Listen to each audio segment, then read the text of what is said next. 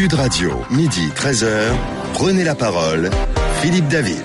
Bonjour à toutes, bonjour à tous et on évoque aujourd'hui l'influence française dans le monde. Vous savez, généralement le jeudi dans Prenez la parole, on parle international. Et je crois, avant de commencer, Fidélique, que vous avez un petit message pour l'un de nos invités. Ah oui, un petit message pour l'un de nos invités, parce qu'on a François Asselineau aujourd'hui, dont c'est l'anniversaire. C'est exact. On vous, on, Joyeux anniversaire, monsieur On vous Asselineau. souhaite donc un très bon anniversaire, François Asselineau. Monsieur Asselineau, Merci bon beaucoup. anniversaire. Mais, Nous sommes également avec Bernard Mais- Debré, bonjour. bonjour, moi c'est dans moins de 15 jours, Eh ben, monsieur- également, eh ben, monsieur Debré, je vous souhaite un 30 bon anniversaire. septembre, Voilà, je vous souhaite- donc chacun se souhaite un On a prévu de vous réinviter à l'occasion, monsieur On Debré. vous invitera pour le 30 septembre, Bernard Eh Debré. ben, moi aussi pour le lui souhaiter. Ben voilà, alors. évidemment. Oh ben pas de soucis, ça, c'est- Rendez-vous est pris.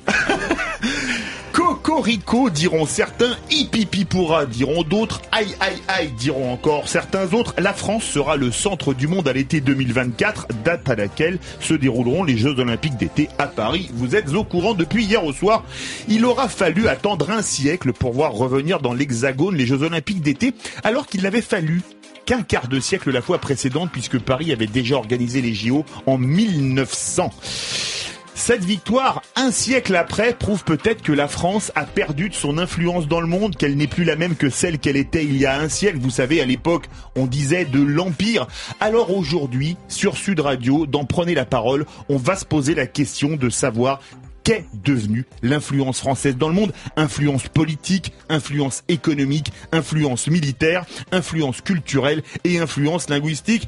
Je représente nos deux invités, François Asselineau, qui prend un an aujourd'hui, président de l'Union populaire républicaine et candidat à la présidentielle, et Bernard Debré, qu'on ne présente plus, ancien ministre de la coopération, et également professeur de médecine à Paris et à Shanghai, qui fêtera son anniversaire, lui, le 30 septembre, vous voyez, jeudi Enfin, j'ai quand même été aussi beaucoup député, Député, pendant six mandats. Oui, oui, hein. mais mon, mon cher C'est vrai qu'on le passe à l'as si- parce que- si on fait tout, euh, Non, non, non, tout, non, tout non, votre. CV, je pense ça- qu'on on atteindra la première pause. on va commencer, bah, tiens, bah, avec vous, Bernard Debré. Votre réaction, alors on va commencer court sur la victoire de Paris pour les JO, vu qu'il avait été pendant longtemps député de Paris. Ah ben, je crois que c'est une bonne chose. Vous savez, il y a toujours des gens qui vont dire ça va coûter cher, etc., etc. Bon, c'est fait. Il faut s'en réjouir. Il faut faire en sorte qu'on ne dépense pas non plus des milliards et des milliards euh, supplémentaires par rapport à ce qui était prévu. Il faut que ça se passe bien 2024 et ça ne peut être que bon pour la France.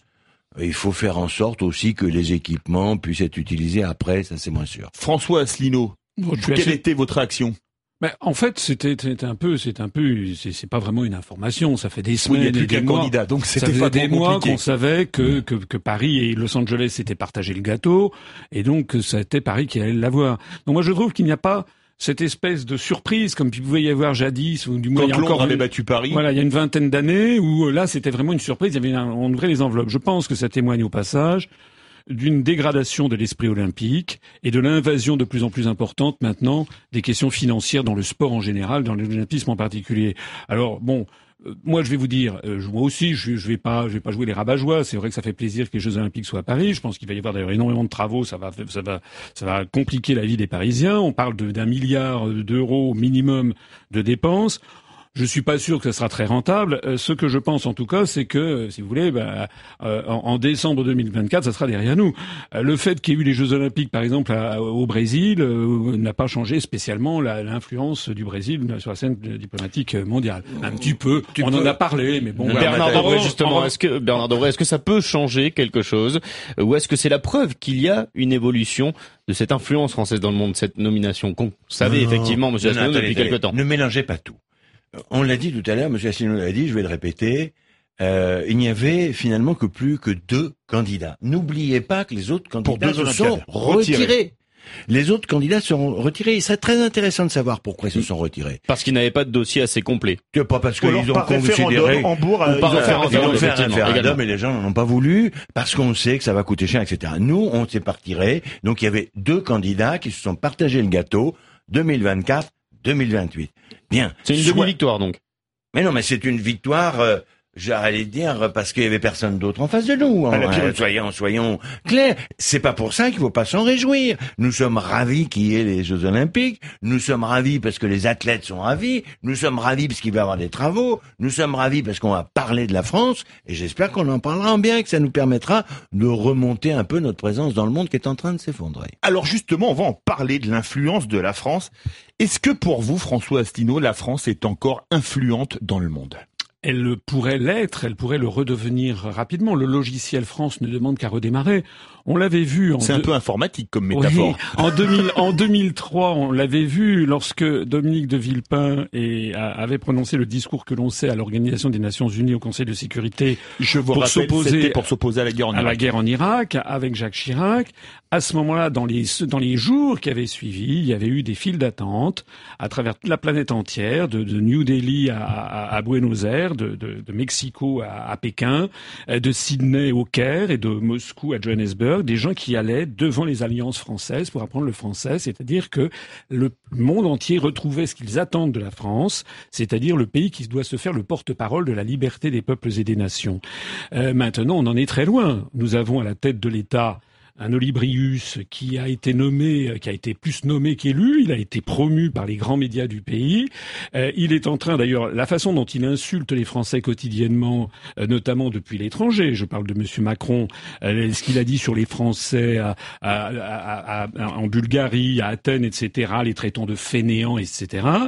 Ceci montre que le Monsieur Macron, en fait, est le, considère que les Français ne sont pas ne sont pas ses patrons. Il considère que les patrons, c'est l'oligarchie euro-atlantiste qui tire les ficelles via la, construction européenne.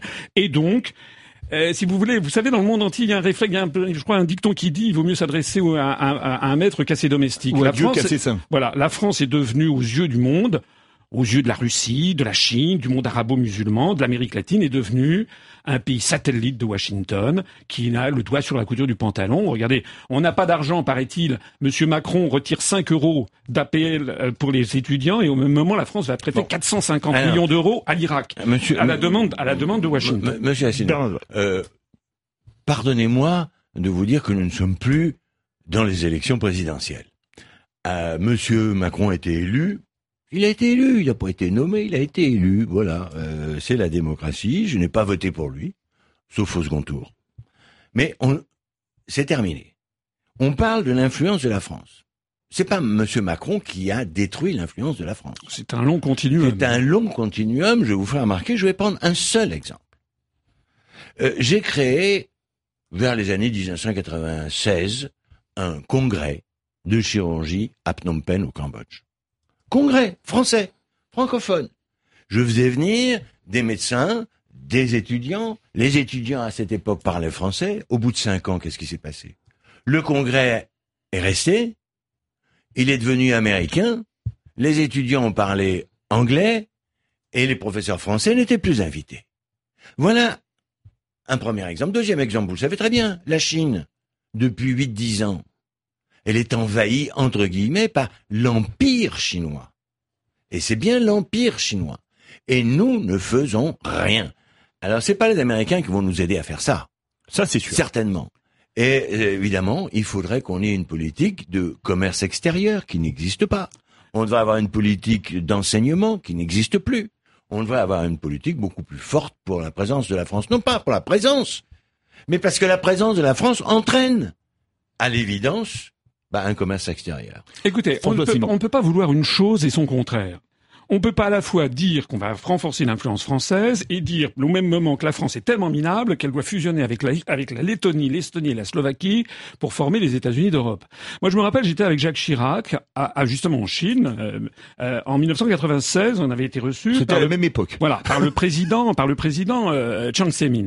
Et le président Chiang Zemin reçoit Jacques Chirac et dit je suis heureux de recevoir un héritier de De Gaulle qui a reconnu Charles de Gaulle qui a reconnu en 1964 la République populaire de Chine. Bon, très bien.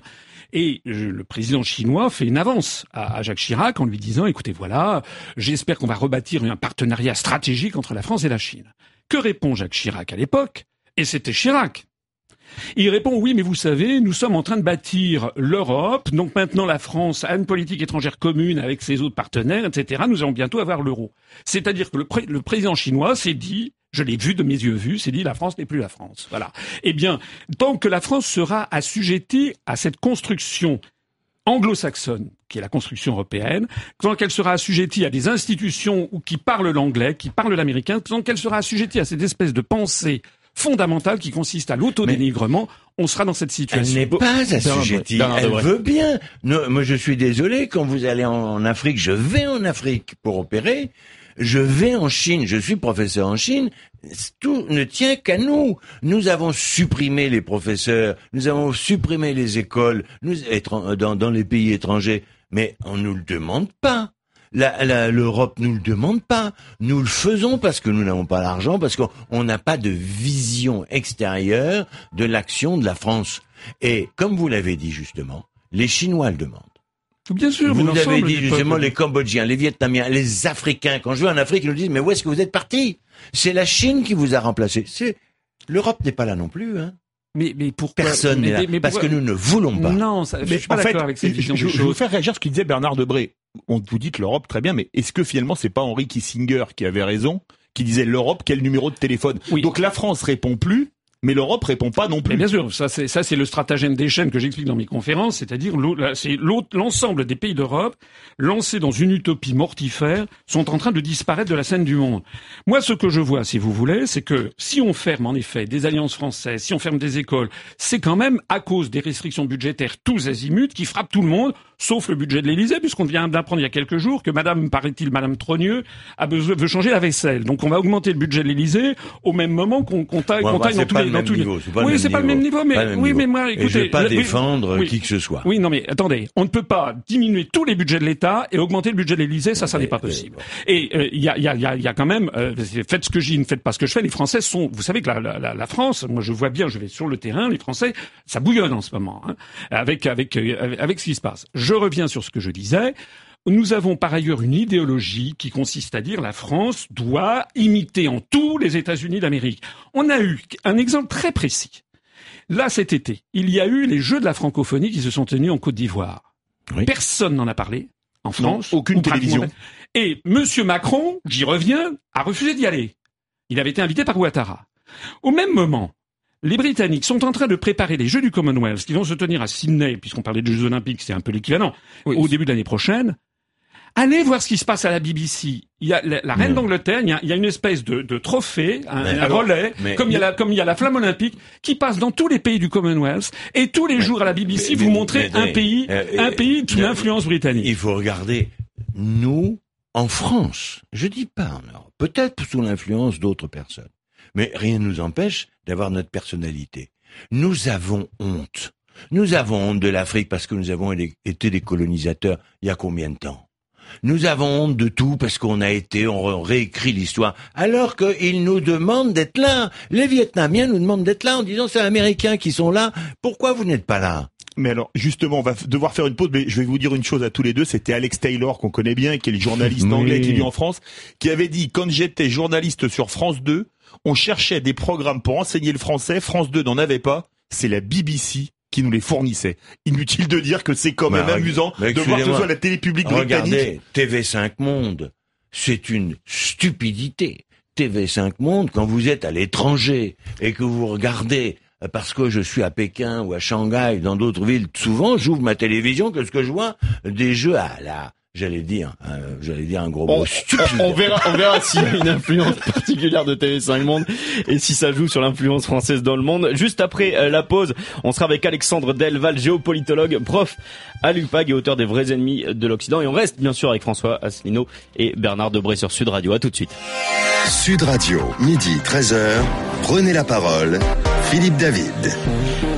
Et on évoque euh, dans Prenez la parole euh, pendant encore une bonne demi-heure l'influence française dans le monde, dans le monde, dans le monde, dans le monde. Nous sommes toujours avec François Asselineau et Bernard Debré. on accueille également un géopolitologue à notre table, euh, Alexandre Delval. Bonjour. Bonjour. Bonjour Alexandre Delval. Alors, on va reprendre le débat. On a eu un peu de mal à vous, à vous avoir sur le portable. Oui. pour vous, quelle, où en est l'influence française dans le monde aujourd'hui, là, en ce 14 septembre 2017 Eh bien, il suffit de, comme j'ai entendu d'ailleurs euh, certains interlocuteurs euh, disaient, il suffit de voyager, de prendre le train, pas, forcément que l'avion, mais bien sûr l'avion aussi, aller euh, très loin ou même ailleurs en Europe pour se rendre compte, c'est assez stupéfiant, malgré le déclin, malgré le manque de moyens mis à disposition par l'État français pour promouvoir la francophonie et le rayonnement, malgré tout cela, je dirais que malgré la France, eh bien, l'influence de la France reste extraordinairement impressionnante. Quand vous allez en Russie, en Italie, quand vous allez en Asie, même quand vous allez même aux États-Unis, malgré ce que l'on dit sur leur ignorance de l'Europe, eh bien, vous êtes étonné de voir que pas seulement les élites, les élites, mais bien sûr beaucoup euh, euh d'élites euh, euh, sont très fiers de montrer que la langue française est la langue de l'intelligence, de la culture, de l'art, et, et c'est assez impressionnant. on pourrait parler aussi du Liban, pas uniquement des anciennes possession et colonie française. Ou, euh, euh, donc le Liban était un protectorat. Absolument. Le, non pas un protectorat, c'est un mandat. Mais bon, un mandat, exactement, exactement. Pardon, le protectorat, c'est le protectorat de, de, Tunisie et du Maroc, mais il y avait aussi effectivement euh, le mandat euh, libanais, qui est un tout petit pays, mais un énorme vecteur d'influence francophone dans tout le Proche et le Moyen-Orient. Vous savez qu'il y a des Libanais partout, y compris en Amérique latine. Hein. Donc euh, tous ces vecteurs, anciennes colonies, territoires d'outre-mer, d'hommes, collectivités territoriales et autres, et, et, et, tout simplement les, les élites. Regardez, même en Turquie, même en Turquie, malgré les problèmes avec ce pays. Moi, je suis stupéfait de voir la, Alexandre la, prégnance de la francophonie à Galatasaray, en Russie aussi, les élites parlent français. Alexandre Delval, si vous, Alexandre Delval, Bernard Debré, Debré lève le doigt, je lève le doigt parce que ce que vous dites. Il y a une aspiration de France, il y a une, un amour de la France. Quand on va en Chine, et Dieu sait si j'y vais souvent, il y a euh, l'idée qu'on se faisait, l'idée que la France était vectrice d'un certain nombre de valeurs. Et il y a euh, au niveau des, des, des Chinois, quels qu'ils soient, enfin, il faut quand même connaître un petit peu l'histoire, il y a une tristesse. La tristesse, c'est justement de voir disparaître euh, cette francophonie. Quand vous parlez de la francophonie, moi j'ai opéré, j'avais un hôpital au Pakistan. L'ambassadeur et l'ancien ministre des Affaires étrangères du Pakistan étaient un francophone absolu. Il y en a plus maintenant. Que voulez-vous? Il est toujours en vie, mais il nous dit, ben voilà, vous n'êtes plus là, alors qu'on vous aime et qu'on voudrait vous avoir. Et puis il y a le commerce extérieur, bon Dieu. Vous êtes en train de nous dire que tout est bien, mais le commerce extérieur, rien qu'en juillet dernier, on a 6 milliards de déficit, 1 milliard de plus que le mois précédent. Sur l'année, on a 62 milliards de déficit. L'Allemagne, 100 milliards de bénéfices. Alors moi je vais, si vous me le permettez, j'aimerais. Que tout est permis sur ce oui, Oui, oui, j'aimerais citer. Il y a un proverbe chinois que vous savez, j'aime bien la Chine. Mais vous nous le faites en français, s'il vous plaît. Oui, qui dit, qui dit, euh, qui dit plutôt que de maudire l'obscurité, mieux vaut allumer une chandelle. Parce que bien sûr, ah, moi je crois que Monsieur Delval a raison, et on est tous d'accord, c'est qu'il reste encore des, des, des, des, des beaux restes de l'influence française. Mais Monsieur Debré et, sera d'accord avec moi sur le fait que ça descend, ça descend rapidement. Ça descend depuis en fait, depuis le départ de De Gaulle. Et ça s'est accéléré, ça s'accélère chaque année, et en plus, ça s'est accéléré depuis 1992.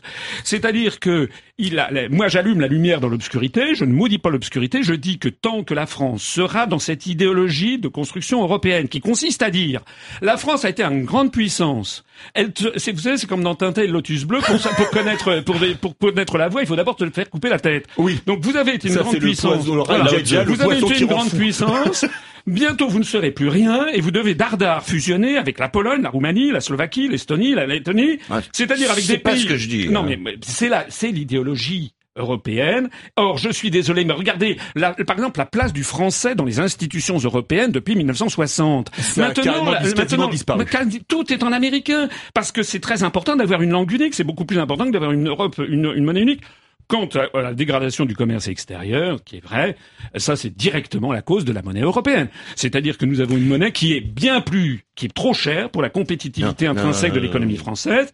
et ce n'est pas. Non, je termine quand même. me permettez-moi. Non, non, non, non. non. Je, je, les produits français, comme d'ailleurs les produits produits dans les pays du sud de l'Europe, n'ont pas la même compétitivité externe que les produits allemands. Il y a 100 milliards de bénéfices pour l'Allemagne qui a bien l'euro. Oui, mais ils n'ont ah pas la même, ils n'ont pas les mêmes produits, ils n'ont pas la même ah. compétitivité. mais messieurs, messieurs, messieurs, pour, dire, il y a un point, je voudrais vous poser une question parce que tous les trois, vous m'avez titillé les papilles. Là, c'est pas parce qu'il est. Euh, il y a une lettre qui m'avait fait beaucoup rire. Alexandre Delval, je vais vous faire réagir tous les trois. On parle de l'influence qu'il y a de la langue française. Quand vous voyez un ministre français, Michel Sapin, qui correspond avec un commissaire européen, ex-ministre français, Pierre Moscovici, qui s'écrivent en anglais, dire Michel, dire Pierre, pour vous, est-ce que ça se relève plutôt de la soumission pour faire du Welbeck De la psychiatrie. ou, du- ou de la, ah bah, ou de la psychiatrie, Oui, alors- pour citer le professeur Bernard Debré. Delval. Je, je- je suis assez d'accord avec l'allusion à la psychiatrie parce que c'est une forme de psodi, de, de, de, de- c'est une forme de, de, de snobisme euh, euh, que de que de faire celui qui parle anglais, même entre Français d'ailleurs dans les écoles euh, de commerce, dans les milieux, comme on dit, du business. euh, euh, parfois il y a que des Français, mais la moitié de la discussion est en franglais. Euh, je crois que ça fait partie aussi de ce phénomène. C'est une forme de snobisme d'une certaine élite mondialisée, déconnectée de l'identité. Mais euh, ça, il n'empêche que moi, je, je regrette, je voudrais, je voudrais mettre un petit peu d'optimisme. Euh, je suis toujours stupéfait de l'influence de la France au niveau intellectuel. Et même si l'Allemagne vend plus que nous, exporte plus que nous, euh, euh, elle n'a pas l'influence intellectuelle de la France quand vous allez rencontrer les élites, de, et même pas uniquement les élites de, de, de nombreux pays. Le magistère moral, euh, la magistrature morale de la France, l'influence intellectuelle, psychologique, littéraire est absolument stupéfiante. Les auteurs euh, les plus lus en Russie sont des, des auteurs euh, français comme Dumas. Et ça, ça l'Allemagne n'a pas l'équivalent. Ouais, Donc, je- malgré tout, malgré ce Ouais, pessimisme ambiant, il, il y a un déclin, et je suis tout à fait d'accord avec ce qui a été dit, mais il y a quand même de, de beaux restes, et, Ah. et- et- et la France reste l'influence intellectuelle politique. Les idées politiques, par exemple, celui qui étudie les idées politiques en Italie ou même en Amérique, il étudie énormément d'auteurs français. Il étudiera assez peu d'auteurs allemands, plus en philosophie, mais en histoire des idées politiques, par exemple. Et ça, je pense qu'on l'oublie un peu trop. Non mais vous avez raison Bernard sur Euh, Debré l'aspiration. pour faire. Euh, l'aspiration des peuples, euh, quand ils ont connu l'influence française, ils ont été émerveillés. Quand euh, vous allez euh, dans différents pays en Afrique où, où ils sont francophones pour certains d'entre eux, ils La sont francophones, pas tout à. Absolument. Bah, Ils sont 40% de francophones et ils vous disent mais qu'est-ce que vous 160 faites de oui, pour oh oui, donc 160 millions de personnes sont francophones. Alors le Nigeria a déjà 140 millions et ils sont anglophones.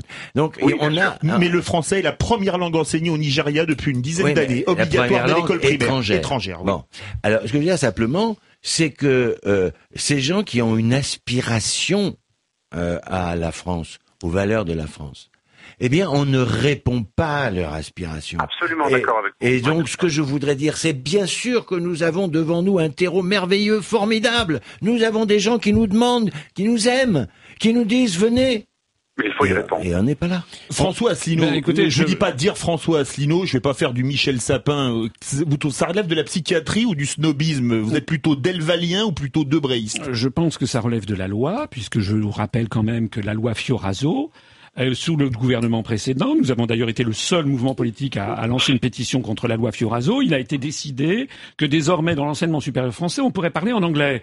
C'est quand même pas moi qui ai inventé également que maintenant on peut déposer des brevets en anglais sur la, en France, qu'on Ça, est c'est le revenu. protocole de Londres. Non mais oui mais ce- tout ça, ce, ce sont chaque année vous avez des par, par tranche de saucisson la tactique du salami vous avez vous avez des pans entiers de, de, de ce qu'était la France par exemple l'édit de Villers-Cotterêts de 1535 je crois sous François, Sous François Ier qui imposait la langue française dans tous les actes Et l'article battu 2 de la. Constitution A- qui stipule que le français est la langue de la a été République. battu en brèche. Et je dis que ceci, je sais que je parle, euh, on a, j'ai l'impression que ce que j'ai, moi j'allume la, la- la bougie, je, je vois que les interlocuteurs ne saisissent pas la bougie que j'allume. Je dis que tant que nous serons dans la construction européenne qui postule la fin de la France, la construction des États-Unis d'Europe, la destruction d'ailleurs de la France programmée avec des grands États, des, des grandes régions, nous serons dans cette situation. Alors, il nous faut juste- alors, récupérer Juste, tout avant- simplement. avant ça, je voudrais pas, je voudrais pas jeter de l'huile sur le feu, juste euh, Bernard Debré, mais euh, on a quand même, on s'est longtemps plaint euh, du niveau d'anglais, par exemple, de nos présidents de la République, pour parler du plus haut, du plus haut sommet de l'État, Euh, et on a désormais un président qui s'exprime régulièrement dans ses exercices de communication en français, puis en anglais. Euh, c'est une bonne chose ou c'est une mauvaise chose, ça, Bernard Debré?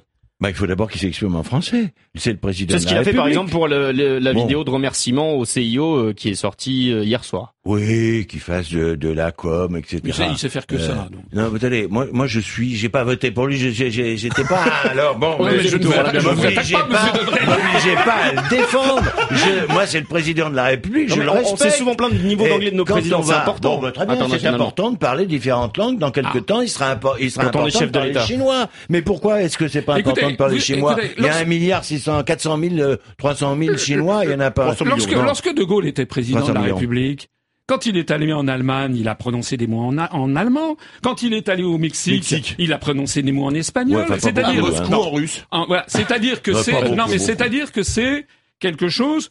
Effectivement, c'est une courtoisie vis-à-vis des gens. Moi, je, que qu'un président de la République dise trois mots en anglais, en américain, s'il est aux États-Unis ou en Angleterre, je trouve ça bien. C'est une courtoisie à l'égard de ses autres. En revanche, je trouve que, par exemple, lorsqu'il devrait, lorsqu'il va au Japon, il pourrait dire trois mots en japonais ou en chinois.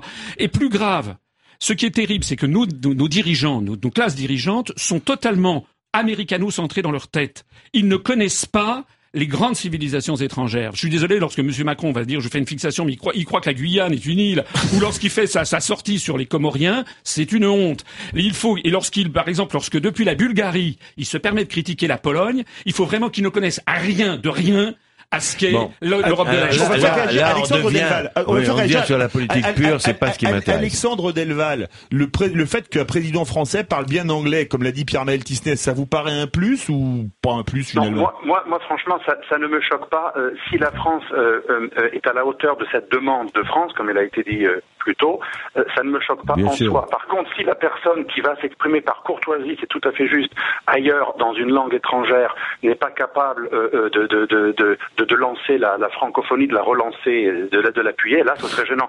Mais en, en soi, le fait de parler en espagnol ou, ou en anglais quand on va quelque part, c'est même, je même, je dirais, c'est une fierté. Moi, je suis quand même plus fier de voir Monsieur Macron parler dans un bon anglais. D'ailleurs, il parle un très très bon français, contrairement à certains de ses prédécesseurs. Euh, quand même, euh, il n'y a pas photo. Euh, donc ça, Vous visez qui je, je- je ne donnerai Un pas très nom, bon français ou un très bon anglais, Alexandre Delval? Ben, je Non, un très bon français, un non. très bon français, Monsieur c'est ce que vous avez Delval, hein. Monsieur Delval, Monsieur Delval voulait dire euh, que François Hollande parlait pas Ah, bien bon, français mais et qu'il faisait des aussi, fautes de, syntaxe Voilà. absolument épouvantables. Bon. Donc, euh, Monsieur Delval, il dit pas, Merci pour eux. Comme vous avez deviné, je faisais pas allusion à un prénom qui commence par N, absolument pas. Voilà. D'accord. Et, et, et, et- mais euh, non, il parle très très bien français. Il a remis en plus la longue histoire, euh, cher à Brodel, au, au centre du débat. Lorsqu'il a reçu Poutine, euh, on, a, on, on a eu quand même une fierté. Moi, j'étais à l'étranger quand il a reçu Poutine, j'ai vu en direct. J'étais fier d'être français, indépendamment du fait que moi, j'ai pas du tout voté pour Macron. Et, mais j'étais fier d'être français. Il y avait quand même une certaine euh, hauteur euh, de, de France qui était réhabilitée, malgré tout ce qu'on pense de ce monsieur Alexandre accusé Delval, de tout. Alexandre Delval, Et- on va y revenir Ah, sur, ouais. sur cette diplomatie justement macronienne, ce début de quinquennat qui a été très diplomatique. Philippe David va y revenir juste après la pause sur Sud Radio. Sud Radio, midi 13h, prenez la parole, Philippe David.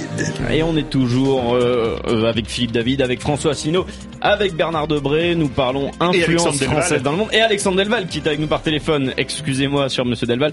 On a des appels au 0826 300 300 au standard de Sud Radio. On accueille tout de suite Marie de Mimizan. Bonjour. Bonjour Marie. Good morning, ladies and gentlemen. Ah, excellent, excellent anglais de Marie. Oui. Welcome. Et donc, ne vous, ne vous inquiétez pas, les jeunes, moi j'ai 70 ans, mais les jeunes, ils sauront parler anglais couramment, euh, espagnol et allemand. De ce côté-là, je crois pas qu'il y Et ait- chinois. Parce que il faut, faut leur faire euh, confiance. Donc, pour le tourisme, c'est le grand potentiel de la France. C'est un énorme potentiel. Elle l'a. Et donc, il y a 300 millions de nos Chinois qui vont être sur le marché du tourisme, si je peux dire, dans les cinq prochaines années. 300 millions en plus. Donc, il y en aura quand même pour la France. Donc, de ce côté-là, je crois qu'il n'y a pas lieu de s'inquiéter. M- Marie, C'est, je, Marie, je, euh, Marie, je vous coupe, oui. je vous redonne la parole pour les Chinois qui ont de l'argent. Il n'y a pas plus glamour que de venir passer sa lune de miel à Paris et de se faire photographier sur le pont, de sous le pont. Birakeim devant la Tour Eiffel. Là, pour eux, c'est le must. Non, non, c'est le Trocadéro. Moi, je le sais, j'y étais à Paris, je les voyais défiler au Trocadéro. C'est là qu'ils se font photographier. Ah, mais aussi au pont de Birakeim. Mais c'est pas grave.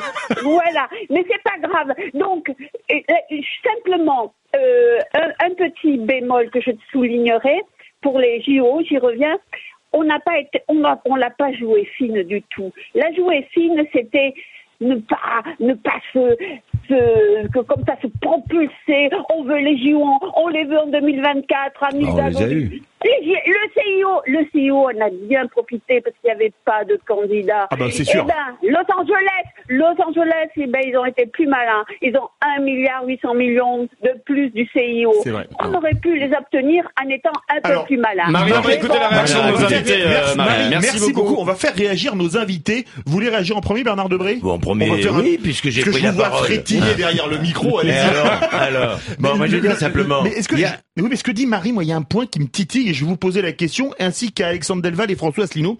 Est-ce que le fait que la France veuille être tant visitée, soit tant visitée, c'est pas, on parlait des beaux restes, parce qu'on a quand même encore de très beaux restes non, culturels? Non, non, non, non. Nous, il y a deux choses différentes. C'est vrai que la France a une histoire, des monuments absolument incroyables. J'ai été maire d'Amboise et je sais ce que c'est que le château d'Amboise. On avait, et je m'étais, j'étais euh, responsable des châteaux d'Amboise au Conseil général. Eh ben, je peux vous dire qu'on a une histoire absolument faramineuse, des monuments faramineux. Mais c'est pas ça. Ça, c'est l'amour de la France, l'aspiration. Mais quand les Chinois reviennent chez eux, ils disent, on aimerait bien voir la France à Shanghai, à Pékin, à Ningbo, à Xi'an. On aimerait les voir. On aimerait que nos enfants puissent apprendre le français. On aimerait qu'il y ait des produits français. Ça, c'est plus difficile. Mais vous comprenez, il y a cet amour de la France, cette aspiration à la France, et nous ne répondons pas comme il faut à cette aspiration, aussi bien en Afrique, mais n'oubliez pas que c'est pas uniquement des produits, c'est aussi géostratégique. La présence et l'amour de la France, c'est pas uniquement l'amour de la France avec les musiques, c'est aussi la géostratégie. François on va faire réagir Alexandre Delval. C'est Oui. pas la preuve qu'on a de beaux restes, que Eh les gens oui, veulent on- tant on- visiter la France. On l'a déjà dit plusieurs fois, effectivement. Ce qu'il faudrait pas, c'est que la France soit, euh, pour reprendre la- le, le- le- le livre euh, qui maintenant est mis au pilon de, de Juppé, c'est-à-dire la tentation de Venise, c'est-à-dire que la France devienne en soit en voie de muséification. C'est pas euh, c'est pas nouveau que la France est une très grande destination touristique. C'est la première destination touristique mondiale. J'ai été euh, directeur de cabinet de ministre du Tourisme euh, jadis. Euh, maintenant, le problème, c'est que l'influence, ça se joue aussi en matière politique, en matière militaire. Comment voulez-vous que la France ait encore de l'influence lorsque vous avez un budget des armées qui ne cesse d'être démoli 32 nous milliards. avons, nous avons, nous avons, les, les armées françaises sont non, non, plus de. voilà. Regardez ce qui s'est passé, par exemple, avec l'affaire Irma, l'ouragan. On a, y a, j'ai, je crois, été un des seuls à souligner que le bâtiment de transport léger du Mont d'Urville, qui était basé aux Antilles, qui était fait pour ça, a été envoyé à la casse en juin. Et le prochain, nous- on ne sait pas quand est-ce qu'il arrivera parce qu'il n'y a plus de budget, parce qu'on a coupé dans le budget. C'est une, donc il n'y a plus les, les hélicoptères de la, de la gendarmerie nationale, ils sont en Guyane, il n'y en avait plus en Guadeloupe. Ça veut dire que nous ne pouvons pas avoir, vous savez, c'est le coq gaulois qui a les, les pieds dans le fumier. Lorsque, si nous n'avons plus d'armée, si nous n'avons plus de défense crédible, nous ne serons plus écoutés. C'est aussi simple que Monsieur ça. Asselineau, Lorsque, la seule puissance Messieurs, s'il vous plaît, on doit avoir la réaction d'Alexandre Delval, lorsque s'il de vous plaît. Gaulle, lorsque De Gaulle était, euh, était à l'Élysée, le budget de la, le budget des armées, c'était à peu près 5% du, du PIB. En 1980, c'était 3%, on est tombé à 1,6 et Monsieur Macron continue à creuser. Non, mais Donc il y a un moment à alors, partir on duquel va faire- nous ne on serons plus, nous ne serons crédibles monsieur en matière. On va, on va faire réagir Alexandre Delval sur deux choses et après on fera réagir parce que François Asselineau a réagi sur deux choses et Bernard Debré avait réagi sur une.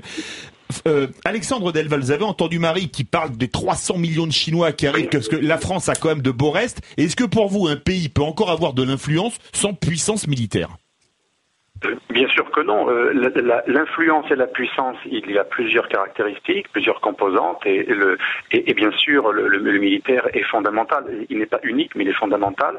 Mais là aussi, malgré un manque de moyens et de volonté, eh la France, quand même, euh, euh, rayonne, même de ce point de vue. Regardez l'opération Mali. hein, je parle pas de la Barkhane. Libye, c'est une catastrophe, mais l'opération au Mali, elle a été plébiscitée par les États africains. Et là aussi, il y avait une demande de France, y compris militaire. Nous y avons répondu. Bon, je, je, vous, je, vous, coupe, je vous donne la parole. Et je, je, vous coupe. Les, États africains ont tous accepté et même demandé cette présence française, cette intervention militaire française. On, on, est, on est présent dans tous les continents avec les différentes armées et, et, avec peu de moyens, finalement, euh, c'est déjà extraordinaire ce que l'on fait. Mais avec un peu plus de moyens, là, on peut remercier Donald Trump, sans être bien sûr pour Donald Trump, mais Donald Trump a, ayant poussé les Européens et ses partenaires à investir un peu plus dans leur budget militaire pour remplir les conditions de l'OTAN, de minimum 2%, et eh bien, il, avec cette menace de, de, de, de laisser filer le, euh, le, volet européen de l'OTAN, euh, du coup, il y a une, une tendance aujourd'hui au retour à, à essayer d'arriver à 2%. Donc, il, il, va y avoir une remontée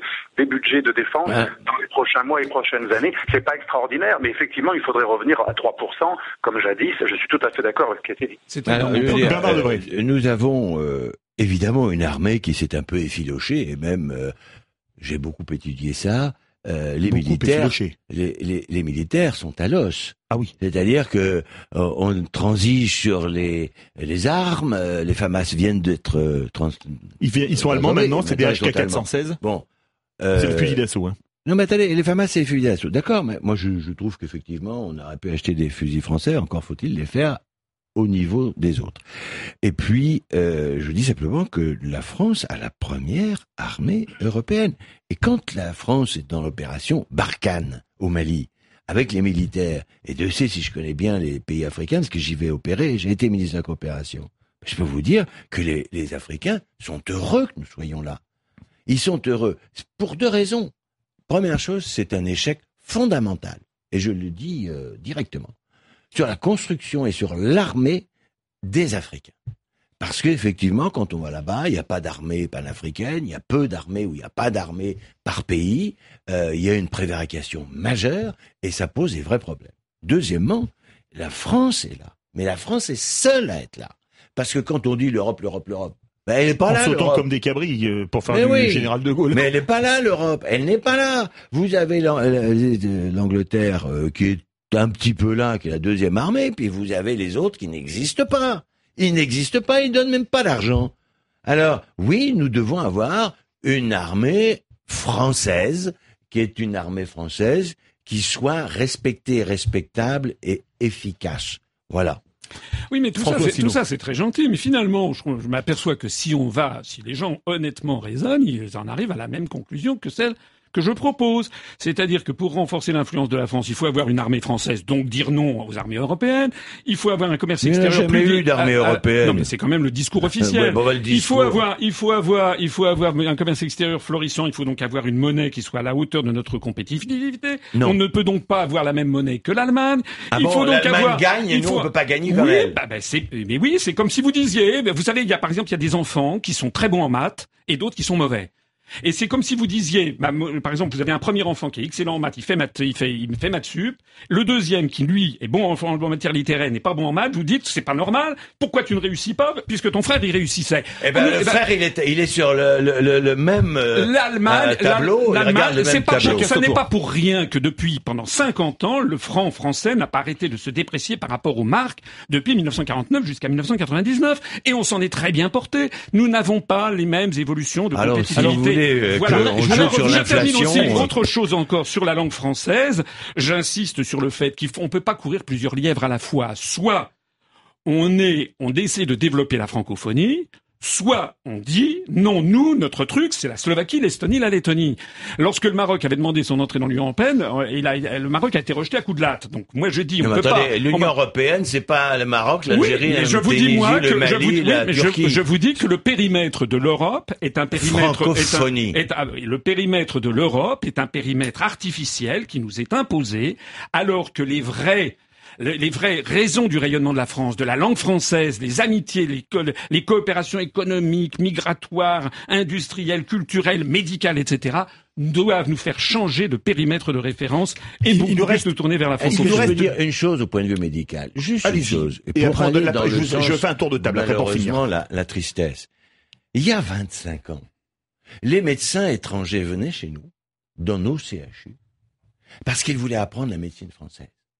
Ils retournaient après chez eux pour faire rayonner la médecine française. Et nous avions, nous avons toujours encore, il faut en profiter, il faudrait même le creuser. Nous avions une réputation absolument extraordinaire, la meilleure médecine du monde. Maintenant, qu'est-ce qui se passe? Eh bien, on se met à genoux pour que les médecins étrangers viennent chez nous parce qu'on n'a plus de médecins. Parce qu'on leur dit, mais venez, mais venez, mais restez chez nous. Et heureusement qu'ils viennent, parce que sinon il n'y aurait plus d'hôpital. Alors c'est vrai qu'il y a un vrai problème de rayonnement. Vraie question. Mais il reste à peine une minute et je vais vous faire réagir tous les trois. Alexandre Delval, je vais citer Churchill qui disait Nous, nous verrons toujours vers le grand large. Est-ce que pour vous, la France peut encore voir vers le grand large encore une destinée mondiale? Bien sûr, là, aussi De Gaulle a, tout dit à ce niveau-là. Euh, euh, euh, la, la, grandeur, c'est une question de volonté. Ce qui manque le plus dans notre classe politique aujourd'hui, c'est le volontarisme. Avec la volonté, on peut tout faire. Et pour vous, Bernard Debré, est-ce que la France a encore une vocation mondiale? D'autant plus qu'on nous demande, d'autant plus qu'on est attendu. Et là, on est en train de faire des gens qui nous disent mais pourquoi vous venez pas? Et bien sûr que la, la grandeur, c'est une décision personnelle politique. François Asselineau, la France a-t-elle encore une destinée mondiale pour conclure l'émission? Bien sûr, je crois que je suis tout à fait d'accord avec M. Delval et avec M. Debray. Euh, la France, elle est demandée dans le monde. Elle doit être d'ailleurs un pôle civilisationnel qui doit faire contrepoids à l'influence anglo-saxonne. Il y a un verrou à faire sauter. C'est notre appartenance à l'Union européenne. Les Britanniques, d'ailleurs, viennent de, viennent de faire sauter ce verrou. Nous devons le faire. Vous savez ce que disait De Gaulle hein? Euh, Voilà, il faut, euh, il faut être l'homme d'une grande querelle. Merci à tous d'avoir participé à ce Prenez la parole. On se retrouve demain, demain pour parler de sport et nous évoquerons notamment le top 14 évidemment.